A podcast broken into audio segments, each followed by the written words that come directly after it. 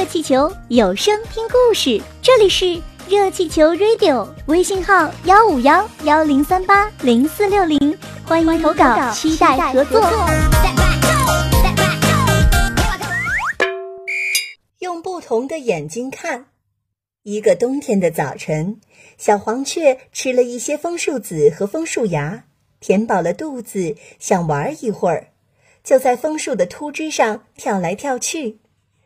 旁边一棵树上飞下来一只乌鸦，飞向雪地的上空。突然，一只隼鹰从天空中飞下来，一下就把乌鸦抓了起来，然后飞到枫树上大快朵颐。小黄雀看隼鹰吃饱了，就飞到旁边的一棵树枝上，仔细的瞅它。小黄雀不怕猛禽，这么小的鸟，隼鹰连碰都不碰。你干嘛盯着我看？他问小黄雀。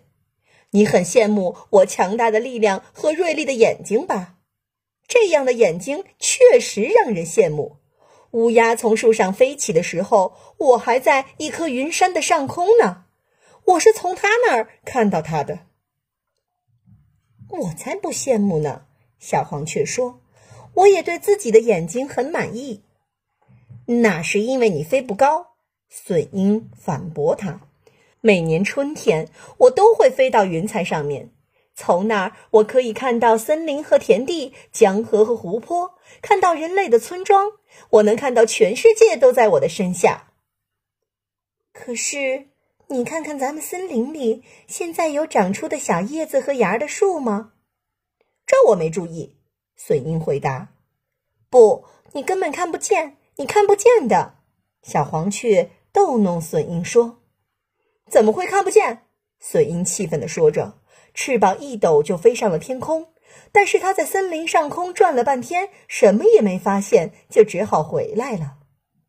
森林里连个小绿点儿都没有，更别提什么叶子和芽了。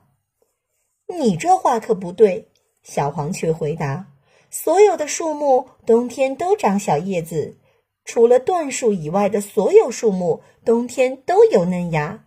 不信你看，小黄雀跳到一棵粗粗的枫树芽前，开始剥，剥掉一层鳞片，然后又剥掉一层鳞片，剥开最后一片鳞片。